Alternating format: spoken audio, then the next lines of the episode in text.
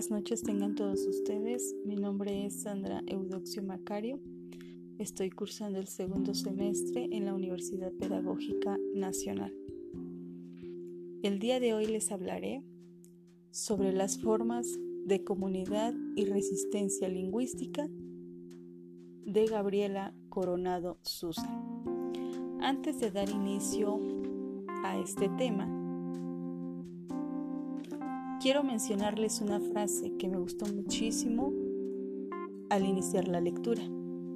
Dice así, las lenguas de este continente aceptaron simular su progresiva muerte, ponerse la máscara pálida de los difuntos próximos a extinguirse, para asegurar un futuro siempre vivo a su historia.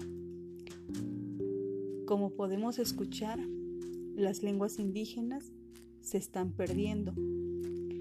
Esto es ocasionado por la migración, por la entrada de nuevos cultos religiosos a los pueblos indígenas y por el sistema educativo. El primer punto que quiero darles a conocer es el siguiente. Comunidad indígena en la sociedad capitalista. De acuerdo a la autora Gabriela Coronado Susan, las poblaciones indígenas no se encuentran aisladas de la sociedad capitalista, ya que se vinculan a través de diferentes sectores como la economía, la política y la parte social. Es una condición necesaria para el desarrollo de México.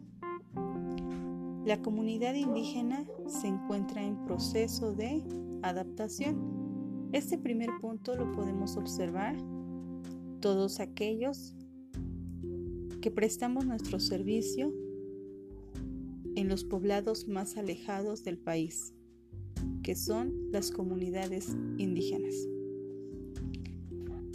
Existen ocho elementos que caracterizan a la población indígena y estos a su vez van a influir en la castellanización.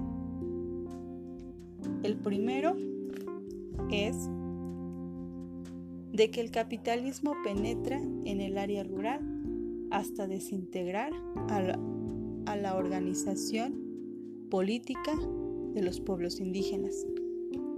El segundo elemento es la migración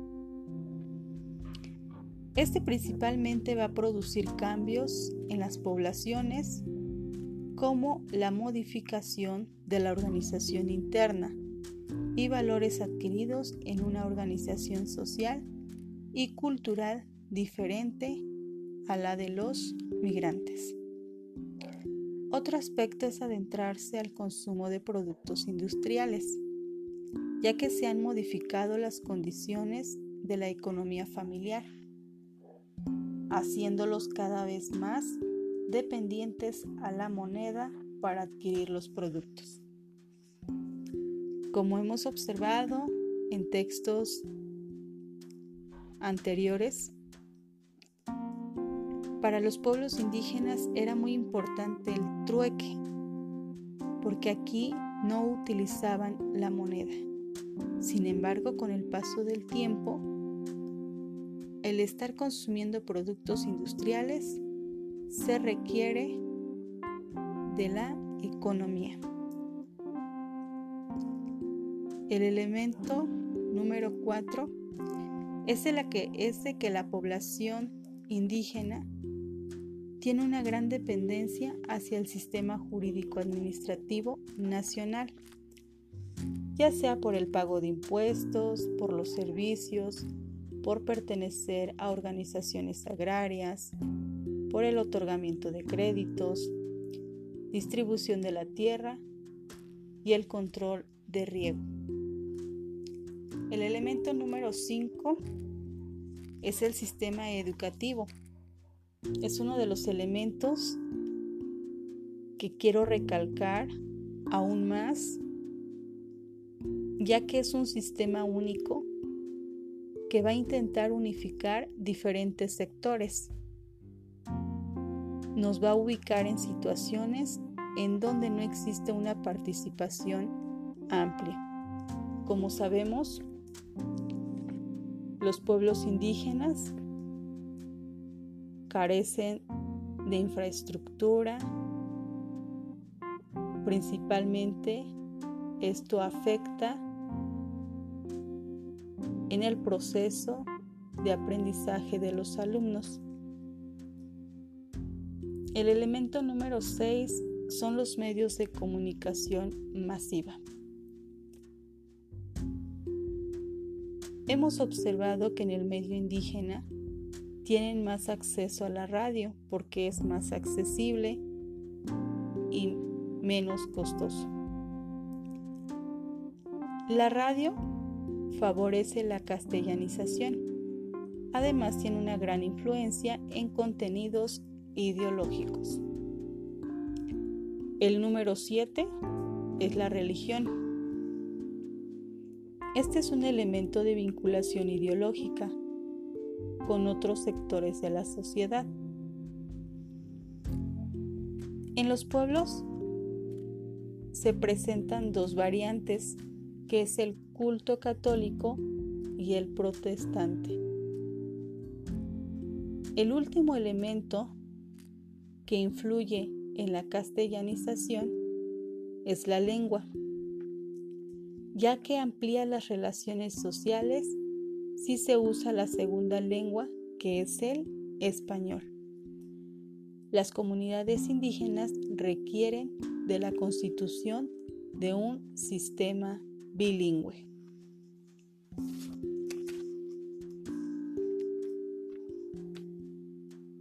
El siguiente punto principal es el papel de las lenguas indígenas en la producción social y cultural. Como sabemos, la socialización va a estar ligada a las actividades productivas,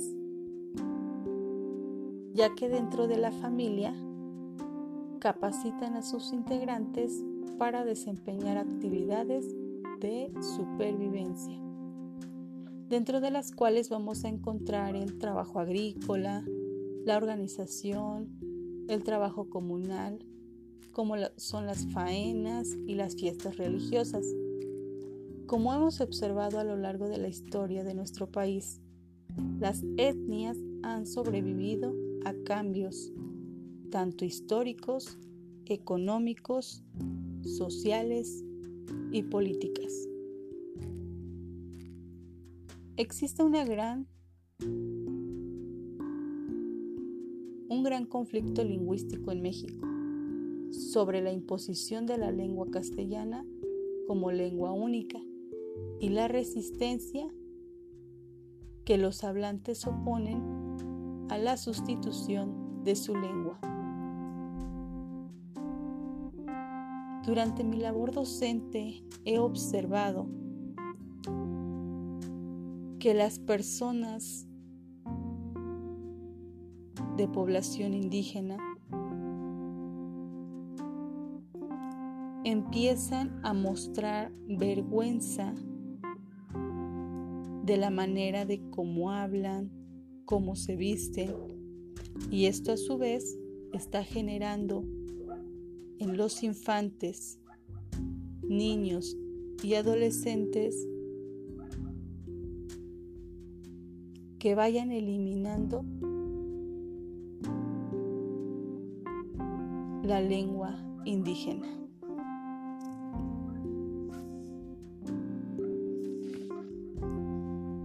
El siguiente subtema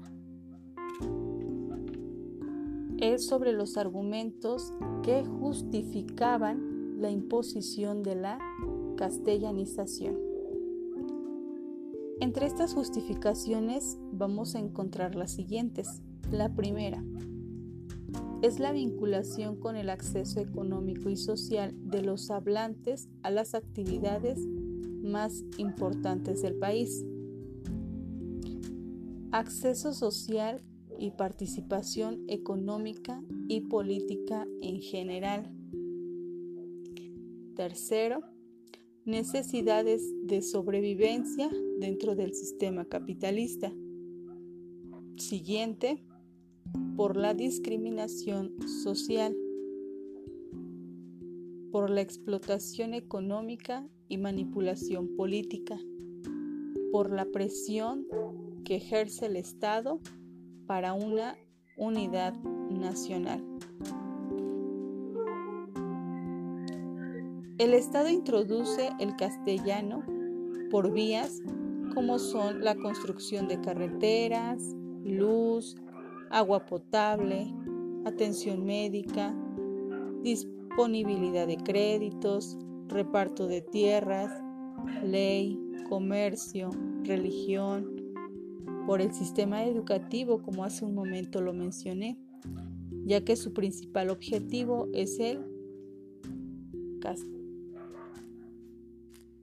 es la castellanización. Por último, cómo se manifestaba y aún se manifiesta lo que la autora señala como resistencia lingüística y cultural. Existen distintas evidencias sobre las resistencias.